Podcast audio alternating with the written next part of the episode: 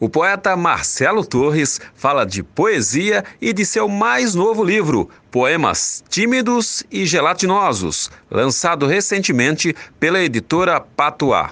Não perca, é nesta quinta-feira, dia 8 de agosto, às 10h40 da manhã, no programa Comunidade em Foco, da Rádio Cantareira FM. Ouça em FM 87,5 e na internet radiocantareira.org.